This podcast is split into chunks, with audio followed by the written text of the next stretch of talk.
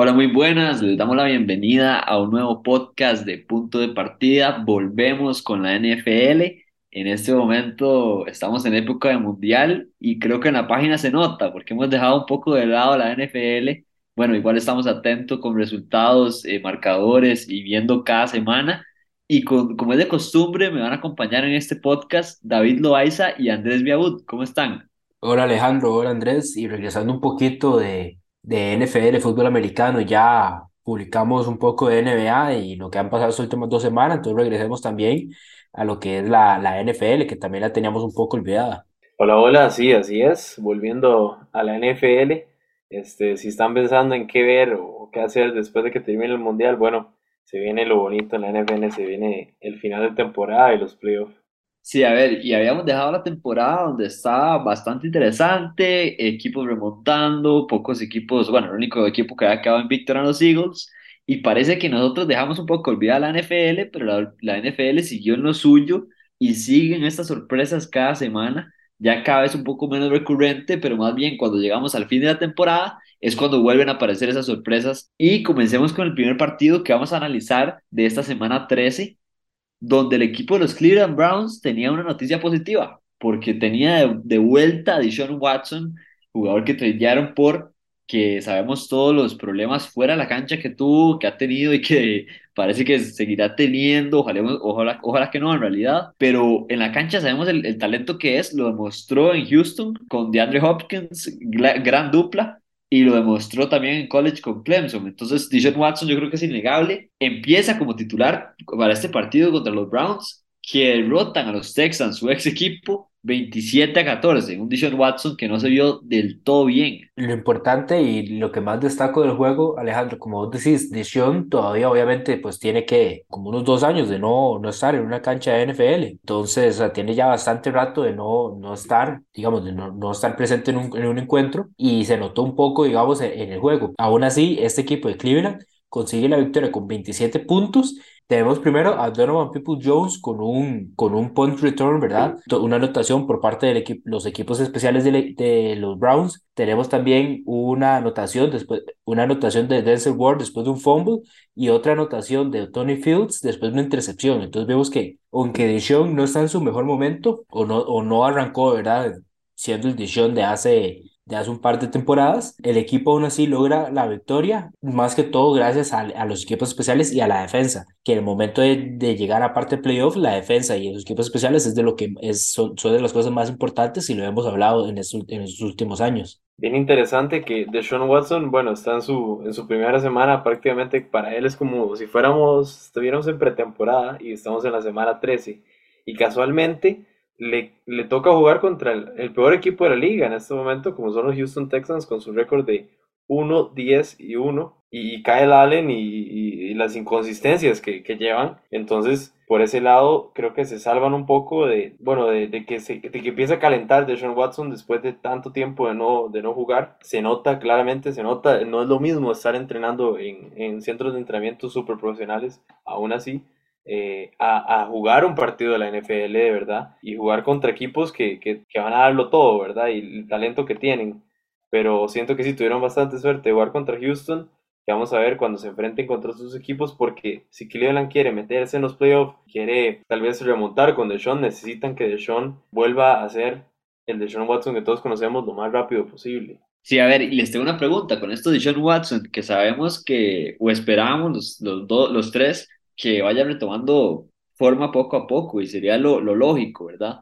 Pero entonces les pregunto, ¿quién va a ser el segundo socio de Deshaun Watson? Sabemos que, que el, el principal debería ser Amari Cooper, pero, pero ¿quién va a ser ese segundo? Porque sabemos que el core de, de wide receivers de Cleveland no es el más profundo de la NFL. De momento, pues uno pensaría que Donovan Peoples-Jones, que es como un poco ahí el que tiene un poquito más de experiencia, incluso digamos en este juego, pues logró, ¿verdad? Esa, ese, re- regresar ese punt para una anotación y a lo largo de la temporada tampoco es que lo, lo ha ido, lo ha haciendo mal en realidad. Lleva 637 yardas, una anotación, entonces eh, tal vez con un poquito más de carga ofensiva podría ser él, él esa segunda pieza. Y bueno, la otra, la otra pieza que anda rondando por toda la NFL en estos momentos es Antonio Brown, eh, es Odell Beckham Jr. pero eh, ya ahí salieron varios reportes de que al parecer no va a estar para enero y que lo más probable es más bien que no lo veamos esta temporada. Entonces, eh, aunque ahí anda rondando, puede ser una opción, si no es en esta, también eh, puede ser la próxima y que en realidad es una opción para cualquier equipo en estos momentos en la NFL. Se hablaba mucho de los Rams, se hablaba mucho de los Cowboys, entonces de Tampa, entonces a cualquier lugar lo podríamos estar viendo Odell Beckham la próxima temporada, porque está muy en duda si, si lo logra para para esta temporada antes de los playoffs. Creo que sí, de los que jugaron puede ser Donovan People Jones, pero ojo, ojo este nombre que no jugó porque ha estado batallando lesiones, pero se supone que debería de, de volver, que es David Njoku, el, el ala cerrada de, de, los Browns, que venía jugando a un alto nivel antes de que se lesionara, y, y, puede ser que, que Deshaun Watson pueda encontrar un poco más cuando Amari Cooper o Donovan estén un poco más eh, cubiertos, y es un, es un este, receptor alto y fuerte, puedes pasarle la bola en el medio y no le va a pasar nada, puedes soportar los golpes de los linebackers, entonces yo, yo siento que si, si pueden recuperar a Njoku, eh, les puede ayudar bastante para este final de temporada. Sí, es un jugador bastante importante, ¿verdad? Que esta temporada lo, le pusieron el, el franchise tag, el equipo de Cleveland, bastante interesante, porque el anterior no había sido figura y estaba compartiendo ese rol de tight end con Austin Hooper. Austin Hooper se va y Cleveland dijo, no quiero soltar en Joku, le pone el tag y ahí se quedó con los Cleveland Browns. Vamos con el siguiente partido, los New York Jets visitando los Minnesota Vikings. Yo diría que son las dos sorpresas de cada conferencia, ¿verdad? A principio de temporada ninguno de los tres teníamos a los Jets tal vez compitiendo en la AFC y los Vikings, si bien los teníamos que podían mejorar y competir, no los teníamos con un récord de nada más dos derrotas en la semana 13, ¿verdad? Sorprendente lo de los Vikings, partido muy parejo, que increíble increíble pensar lo de los Jets hace dos temporadas y verlos que cada fin de semana compiten, compiten, y es que los Jets yo creo que esta temporada no han perdido así como por dos, tres posesiones, casi que siempre es una posesión, llevan el partido hasta el final. Y Lo mismo este... podemos decir de, de, Minnesota, solo que al revés. sí, sí, Minnesota más bien decimos, tiene la capacidad de, de meter muchos puntos. De ganar. De ganar por un buen margen y no, Pero no, no por más de una anotación. Exacto, les gusta así terminar cardíaco en las últimas jugadas. Pero bueno, este, como les digo, no fue la excepción. Los Vikings aguantan a los Jets en ese último cuarto y le ganan 27 a 22. Otra vez apareció Justin Jefferson. Kirk Cousins jugó bastante decente, no tuvo que tirar muchísimo la bola. El juego vez estuvo muy parecido. Fue un partido en general muy parejo, pero que pesaron las individualidades del lado de los Vikings. Siento que es un partido en el cual eh, Minnesota gana, entonces la gente ve el récord 10 a 2 y dice, ok, es, es un contendiente claro en la nacional para pelear contra los, los grandes en este momento, pero si nos ponemos a ver, siguen las inconsistencias en el hecho de que eh, eh, por un cuarto puedes ver y, anotan 17 puntos, tienen una explosividad ofensiva impresionante porque tienen a playmakers, como llaman, eh, con Dalvin Cook, con Justin Jefferson, que en cualquier momento, ahora con TJ Hawkinson, Adam Thielen, el mismo de vez en cuando, aparecen y te hacen jugadas grandes y no necesitas esa consistencia a lo largo de todo el partido. Pero a la vez, los Jets, que es al contrario, es un equipo que consistentemente no es malo y te, y te mantiene y te pelea con una, con una gran defensa, mantiene el partido. Mike White hizo 57 pases para, para tratar de, de poner a los Jets de nuevo en el partido. Terminó con 369 yardas, pero dos intercepciones y no, y, y no tuvieron touchdowns. Siento que, por un lado, los Jets, sí, 7-5, creo que es un récord que más que está más acorde a, lo que son como equipo de cara a la, postemporada, pero los Vikings con ese 10 a 2 todavía no me compran, no los veo este, avanzando lejos en los playoffs por ese, ese nivel de inconsistencia que en playoffs te puede costar caro. ¿Y será ese nivel de inconsistencia el que ustedes dos hablan?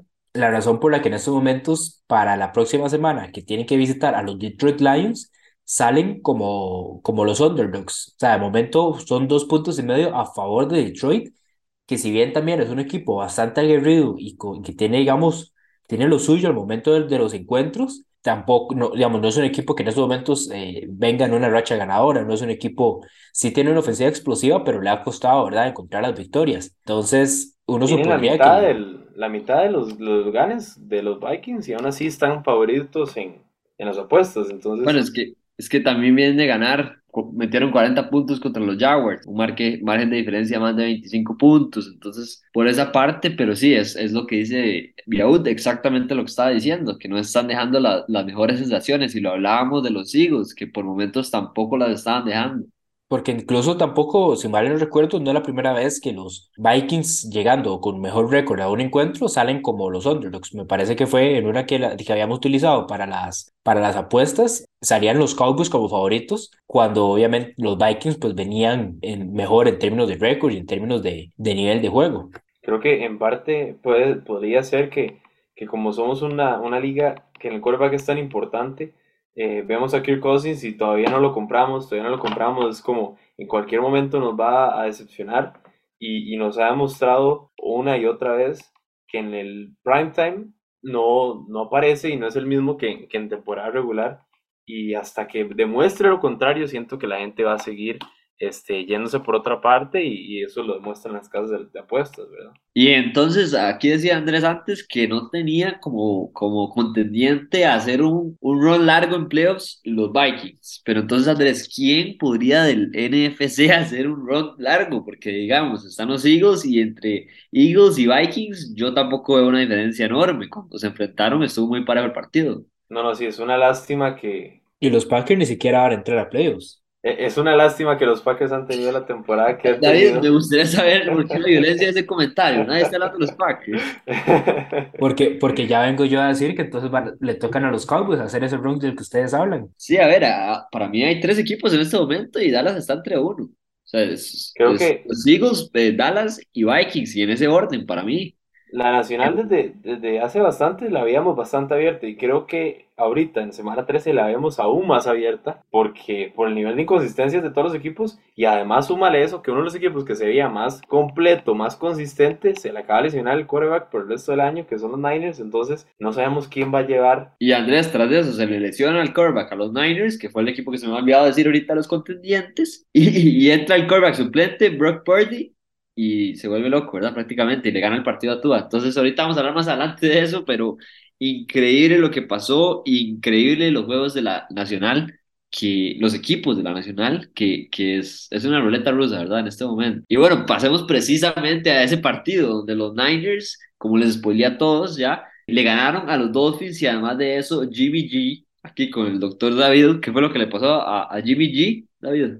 Entonces, lo de Jimmy G, de momento, lo que se reportó, pues es ahí una fractura en su pie y eh, de al, al, principio, digamos, esperaba que se necesitara de operación para poder repararlo y que el jugador se recuperara, pero en, en exámenes posteriores descartaron ya la operación sienten que va, que va a poder sanar eh, con descanso, pero sí serían de 7 a 8 semanas, lo que lo estaría poniendo ahí en el puro, el puro cierre de enero, casi que arranque de febrero, y bueno, el Super Bowl casi siempre coincide con, con el 14, el día de San Valentín, entonces está como, como complicado ese regreso para Jimmy G. Y pareciera que casi que finales de conferencia o Super Bowl sería esa fecha donde lo veríamos de vuelta. Y regresando una fractura como la que viene, habría que ver qué tanto se la juegan los Niners y el jugador como tal y en qué condiciones vendría, ¿verdad? Sí, es una lesión lamentable y además de eso, como dicen ustedes, los Niners tienen un dilema, porque bueno, primero apostaron por Trey Lance, ¿verdad?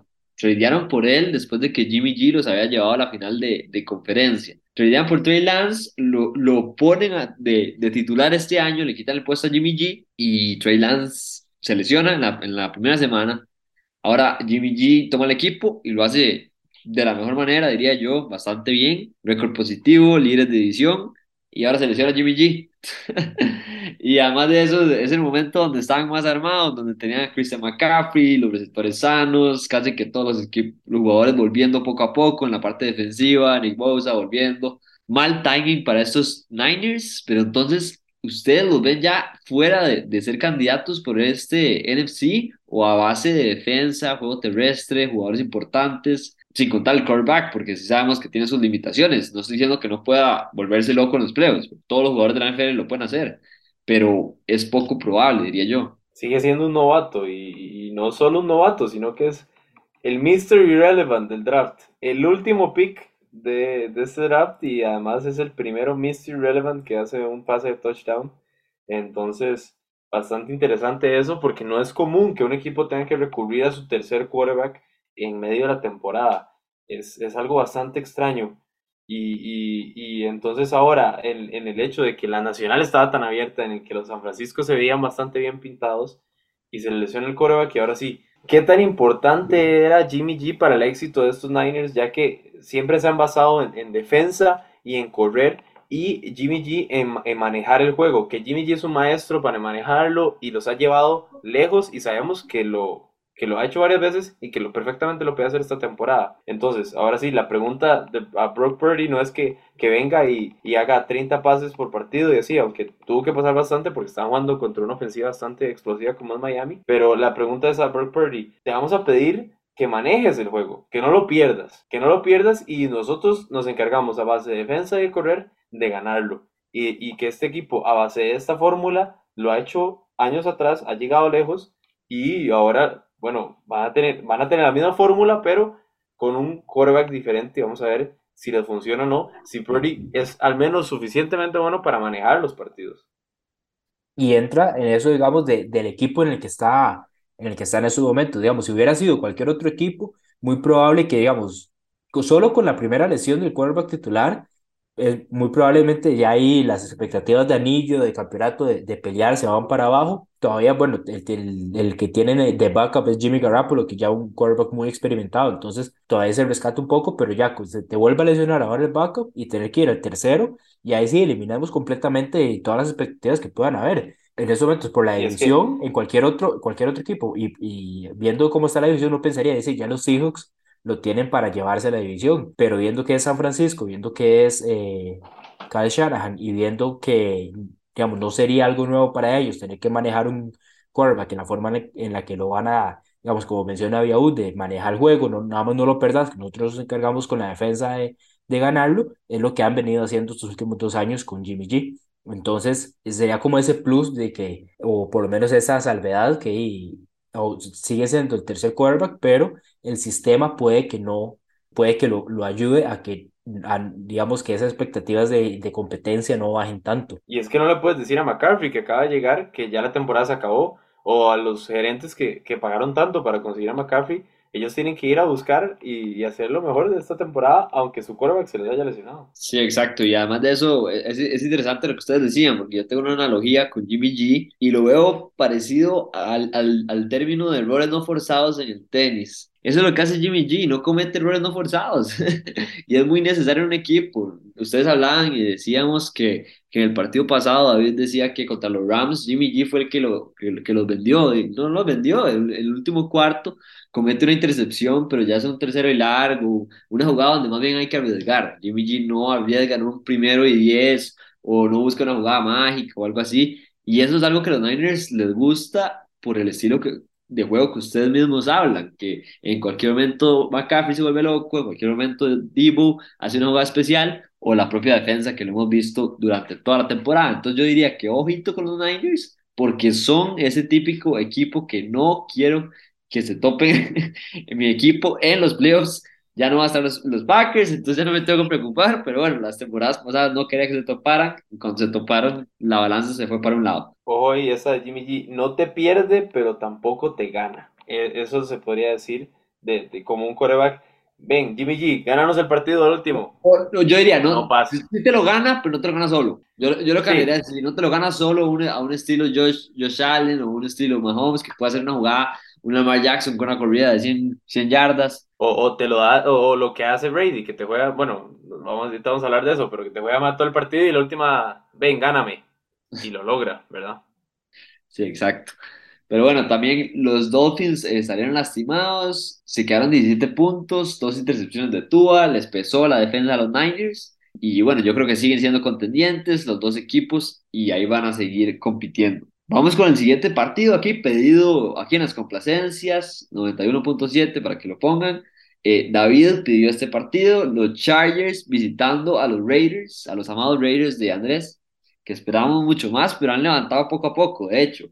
Entonces, los Chargers visitando a los Raiders y los Raiders le sacan la tarea por 7 puntos, 27 a 20 y otra vez esta combinación de Derek Carr con Davante Adams que está pero imparable para los que lo tenían en el fantasy, los dos la están rompiendo. Y Josh Jacob en el, en el juego terrestre, que como es año de, de contrato, Josh Jacobs se acordó cómo correr y cómo corría en college, entonces está corriendo lo que quiere, 144 yardas terrestres. Y antes de darle la palabra al aficionado de, de los Raiders, para explicar un poco por qué Alejandro pues, dice que yo le estoy pidiendo hablar de este juego. Y es que tratando de hacer, ¿verdad? La sección del Rapid Fire, buscando ahí los datos y toda la cosa, este, noté que este equipo de los Raiders pues lleva tres victorias consecutivas, contra, que fueron los Broncos, los Seahawks y los Chargers. Y a partir de ahí le quedan los Rams, que no tienen quarterback en estos momentos, y aún si todavía estuviera Matthew Stafford, Matthew Stafford siguen sin tener un quarterback, Cooper Cup está en el IR, después vienen eh, los Patriots, que es como el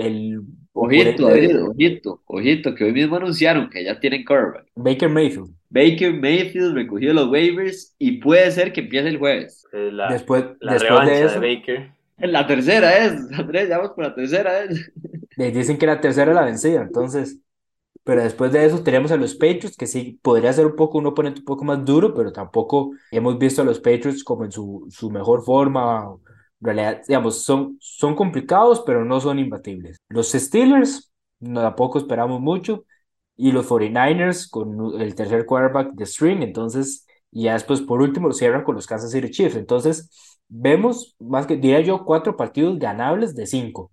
Claro que eso mismo hemos dicho a lo largo de toda la temporada con este mismo equipo de Las Vegas, pero en el papel son cuatro partidos que los que, con los que pueden ganar y de ganarlos, esos cuatro y digamos perder contra los Chiefs terminarían con un récord de 9-8. Entonces ya ahí con un récord positivo habría que ver cómo se manejan los, los últimos puestos de wild card para ver si logran entrar este equipo de Las Vegas. Precisamente el último, porque yo diría que los otros dos ya tienen nombre y apellido, que sería para Miami y para los Bengals. Pero sí, hablando de, de los Chargers y los Raiders, me llama la atención que el, la semana que pierden los Chiefs y que los Chargers pueden acercarse un poco, este, eh, terminan perdiendo contra Raiders a un partido que tal vez no se esperaba mucho, ¿verdad? Esta división que, que queríamos que se volviera una división, una, una división súper pareja con mucho talento y más bien terminó siendo una gran decepción. Tal vez solo podemos decir que los Chiefs no han sido una gran decepción y termina y bueno, termina entonces Derek Carr y Davante Adams poniéndose en una posición en la cual ahora pueden pelear por esa postemporada y, y siento que, que, que tienen todo para, para lograrlo. Sí, a ver, así a ver, los Raiders encontraron esa combinación que es clave, es clave en cualquier equipo y si no, digámosle a Aaron Rodgers cómo la ha extrañado este año, que poco a poco la, la, la encuentra, porque no vamos a tener el momento de hablarlo, pero poco a poco la está encontrando con Christian Watson, ¿verdad Andrés? Ahí, se la, ahí, la, ahí la dejamos nada más. Ojito, ojito. Primer podcast donde podemos decir algo positivo de los Packers. Pero bueno, volviendo a los Raiders, sí, cada vez entienden más sus limitaciones y sus virtudes y las están explotando. El juego terrestre para mí es la clave. El juego terrestre que está teniendo Josh Jacobs, la verdad es que para mí no tiene explicación. Porque Josh Jacobs, si bien me encantaba cuando llegó de college, desde que llegó a los Raiders ha sido un running back limitado, poco yardaje por acarreo. Eso es, lo, eso es el dato más sorpresivo de, de Jacobs. Y esa temporada que le dijeron que, que es temporada de contrato, literalmente se volvió loco y está corriendo lo que quiere Josh Jacobs. Y es que a mí me sorprendió porque esta línea ofensiva de los Raiders tampoco ha tenido demasiados cambios. Sabemos que fue un equipo que nada más agarró mejor química y el running back es el que ha salido más beneficiado, pero ojito con estos Raiders porque pueden meterse al puro final y como dije, esa dupla de, de Carr y Davante no es nada fácil de marcar. La pelea va a estar entre ellos dos, por ese Walker por el tercer puesto va a estar entre Las Vegas y va a estar entre Oakland, entre Las Vegas y va a estar entre Los Ángeles y eh, además la siguiente semana de los Raiders, como ya dijo David, es contra los Rams y los Chargers se enfrentan a Miami que viene de perder, entonces en, en domingo por la noche. Si, si los Raiders le ganan el jueves, el jueves a los Rams, entonces le mete mucha presión a los Chargers porque si no, ahí se empatan y, y pues cualquier, cualquiera de los dos puede pasar. Es correcto, cualquiera de los dos puede pasar y también es un equipo que hay que tenerle ojo si se mete a playoffs porque puede hacer un dolor de cabeza para cualquier equipo. Bueno, vamos con dos equipos que yo diría que están prácticamente en playoffs y dos equipos que se van a topar, diría yo, en la AFC el equipo de los Kansas City Chiefs, que yo no sé por qué los Bengals son la criptonita. ¿Han visto eso? Los tres partidos que ha tenido Burrow contra Chiefs le han ganado los Bengals y esta no fue la excepción otra vez. Los Bengals le pegan a los Chiefs 27 a 24 Y partidazo de Joe Burrow por todo lado, eh, touchdown terrestre, dos pases aéreos, 286 yardas, 126 de pase rating, le gana la partida a Patrick Mahomes. Impactante esto de, los Bengals, porque además de eso hay que tomar en cuenta que no, tienen a, no tuvieron para este partido a Joe Mixon, y además de eso, Jamar Chase sí jugó bien, pero no fue el Jamar Chase que explotó en el partido de la temporada pasada, que fue una brutalidad. Creo que fueron cuatro TDs, tres TDs lo que puso. Entonces, preocupante lo de los Chiefs, porque como digo, es muy probable que se topen contra los Bengals y, y les tienen la medida, ¿verdad? Y bueno, ya que Alejandro entonces me da la entrada, Joe Burrow es el segundo quarterback en la NFL junto a Tom Brady que logra tres victorias ante Patrick Mahomes. Para este equipo de los Bengals y Joe Burrow, pues lo hacen invicto, como menciona Alejandro. Son tres, tres veces en, las que se han enfrentado y las tres han ido para los eh, Bengals. Y el otro dato era que entrando el último cuarto, si los Chiefs tienen 21 puntos anotados, al menos eso o más puntos. Tienen un récord, este equipo de Kansas City, de 11 victorias con dos derrotas. Y convenientemente esas dos derrotas son contra los Bengals. Digamos, vemos ahí todo el trasfondo que hay y que podríamos, ¿será que podemos decir que Burrow y, los Bengals son los nuevos papás de, de Patrick Mahomes y ese equipo de los Chiefs? Yo diría que, que la paternidad, están, están, pidiendo los exámenes de paternidad porque se está acercando y es que los Bengals le tienen la fórmula le tienen la fórmula y además juegan muy bien lo que llaman el fútbol americano situacional en, en, los momentos claves y las jugadas claves aparecen y logran ejecutar de la manera correcta. Siento yo que, que, para este partido bastante importante lo que lograron hacer para limitar en cierta manera a Travis Kelsey, que, que así había estado totalmente imparable, ha sido el arma número uno para Patrick Mahomes. Y, y el hecho de, de, poner a Mahomes incómodo desde, desde el inicio y, lograron que en el cuarto cuarto no anotara ni un solo punto. Entonces, no solo la explosividad ofensiva de Cincinnati, porque lo tienen, tienen la explosividad para, para poder este, llegar al nivel de la explosividad que tienen los Chiefs en ofensiva, sino el trabajo defensivo que logran hacer contra este equipo y empiezan a asomarse y decirle, bueno, si nos topamos en playoffs, tengan cuidado porque este, se puede repetir lo del año pasado. Sí, y otro tema importante, ¿verdad? Es el que hemos hablado durante toda la temporada con estos Bengals, que fue la línea ofensiva. Al principio les costó muchísimo y hablábamos de eso, que Joe Burrow no estuvo completamente sano durante los OTAs, entonces no, no había podido entrenar bien con esta línea ofensiva y se, se veía que hacía falta un poco de química bueno, en este partido Samanja Perrin, que es el suplente Joe Mixon, corrió más de 100 yardas terrestres. Entonces es, es, importante esto que está haciendo el equipo de los Bengals, que cada vez mejora más. Y es de esos equipos que tampoco me quiero enfrentar en playoffs porque va a estar candidato por ese AFC pegadito ahí con los Chiefs y los Bills. Bueno, vamos con el siguiente segmento, el Rapid Fire, aquí donde repasamos los partidos de la forma más rápida posible. Llegó el nuevo papá de los Patriots. Josh Allen tiene 15 pases de anotación de forma consecutiva sin intercepciones en los últimos 15 juegos. Esta es la mayor cantidad que los Patriots han permitido en su historia. Tomó un par de semanas, pero los Packers son la franquicia con más victorias en la NFL. La victoria entre los Bears les da el gane 787 para pasar los 786 que tiene su archirrival. I own you. Una victoria en familia. El Tarek novato de los Steelers, Connor Hayward, agarró su primer pase de anotación mientras su hermano lo veía desde el banquillo. Los Lions arrancaron con todo su juego ante los Jaguars, puntuando en sus primeros 6 drives. Revenge game para AJ Brown. El receptor agarró 8 pases para 119 yardas y 2 touchdowns ante su ex equipo. Llegó el segundo empate de la temporada con los Commanders igualando el juego al cierre del último cuarto y ninguno de los dos, ni Washington ni los Giants, consiguieron anotar en el tiempo extra. Lamar Jackson salió en los primeros minutos del juego ante los Broncos con una lesión en la rodilla, pero sigue siendo la tradición. Denver y Russell Wilson perdieron. Con la derrota ante los Seahawks, Sean McVay y los Rams caen a un récord de 3 y 9, la peor marca en un lapso de 12 juegos en la historia para la NFL de un campeón.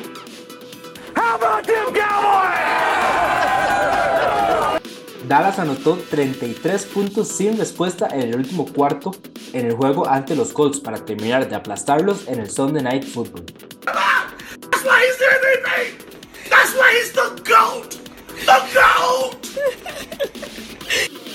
Tom Brady y los Buccaneers se dejan la serie de fase regular ante los Saints, por primera vez desde que el QB firmó con Tampa.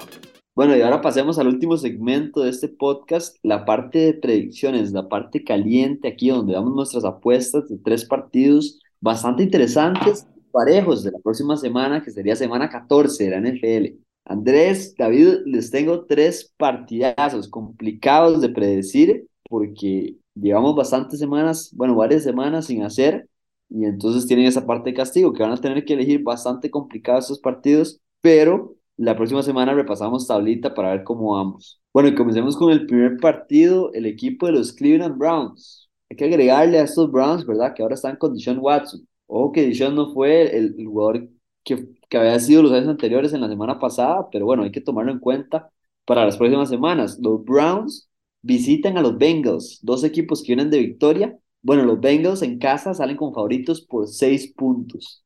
¿Quién se lleva este partido? Yo me voy con los Bengals. No siento que Cleveland este, mejore tanto de una semana a otra y tiene, y tiene que mejorar mucho para poder ganarle a un equipo de calidad como son Cincinnati. Este se puede ir para cualquiera de los dos lados. Puede ser esa legítima sorpresa de donde los, los Browns ya segundo juego de, de regreso, segundo juego de vuelta para Deshaun Watson, entonces salen con la victoria o llamar Chase, que también viene de lesión, ya se vuelve loco un poco y entonces los Bengals terminan aplastando a Cleveland. Yo de momento me voy con los Bengals, viniendo, viendo que vienen de una victoria contra los Chiefs eh, y todavía, entonces quiero, quiero seguir ese momentum que lleva ese equipo Cincinnati. Por mi parte, yo voy con los Browns. Me gustan los Browns para este partido y es más por el juego terrestre. Creo, creo, creo que por el juego terrestre le pueden hacer daño a los Bengals y combinarlo con el juego aéreo de John Watson. Entonces creo que ahí va a estar la clave. Si es que le pueden competir a estos Bengals, que esperemos por mi predicción que sí. Vamos con el siguiente partido, los Buccaneers enfrentando a los Niners. Otra vez, dos equipos que vienen de victoria, ¿verdad? Importante. Los Niners sin Jimmy G, con Mr. Irrelevant, como le dice Yahoo aquí por, por el pick del draft. Los Niners salen como favoritos en casa por tres puntos y medio. ¿Con quién se van en este partido? Aquí me gusta la línea. Eh, creo que tal vez el partido se pueda poner bastante parejo para los Bucks y para los Niners. Siento que después de una semana de prepararse la defensa de Tampa para enfrentar a Purdy, eh, tal vez lo limiten y, lo, y le saquen a relucir sus, sus errores. Entonces me voy con Tampa. Y la defensa de Tampa es una que es muy complicada. Entonces por eso mismo es que yo también creo que me voy por ahí, por ese lado. Por mi parte, me voy con los Niners. No sé, no sé qué es lo que tengo hoy, pero les quiero llevar a contraria a los dos. Entonces me voy con el equipo de los 49ers para sacarle la victoria a los Tampa Bay Buccaneers sin Jimmy G, ¿verdad? Importante. Hagamos algo. En la siguiente haga usted primero para que... bueno, está bien, cambiemos el orden. El último partido que les tengo es los New England Patriots. Salen como favoritos de visita contra los Arizona Cardinals interesante. Eso está más difícil de predecir, pero por mi parte yo me voy a ir con el favorito, me voy, con los Patriots. Vienen de derrota y esos equipos de Belichick a mí no me gusta apostarles después de una derrota. Entonces me voy con los Pats. Andrés, esta es nuestra oportunidad para irnos arriba de, de Alejandro y por eso mismo que yo me voy con los Cardinals y esperando que Hollywood Brown consiga un par de touchdowns porque con eso me, me podría salvar el fantasy. Yo desde antes de la predicción de Alejandro ya estaba pensando en que Arizona después del bye iban a volver y le iban a ganar a New England. Eh, siento que tal vez la ofensiva de Arizona sea un poco más explosiva y eso les pueda pesar. Sí me preocupa un poco este, lo de Belichick, pero le tengo fe a que Arizona después del bye pueda volver un poco mejor. Bueno, ahí las tienen. Sí, yo creo que se puso calientísimo estas predicciones porque no sé si se acuerdan en la tabla pero ya con estas, si, si ellos, si David y Andrés pegan las tres, y significaría que yo fallo las tres, esto se pone buenísimo para el cierre de temporada, que ahí ah, estaba apostadito, ¿verdad? Era apostadito. No, no, era, un, no era un tiquete para el Super. Bueno, más adelante vamos a hablar del premio, pero bueno, así quedan nuestras predicciones y nuestro podcast de semana 13 de la NFL. Muchas gracias por acompañarnos. Eh, gracias Andrés, gracias David. Nos vemos la próxima semana con la semana 14 y les recuerdo seguirnos en redes sociales como punto de partida CR en Facebook e Instagram. Ahí estamos subiendo contenido, cubriendo mundial, NFL, NBA, haciendo de todo un poco ahí para que nos sigan y nos tiren amor. Nos vemos la próxima semana.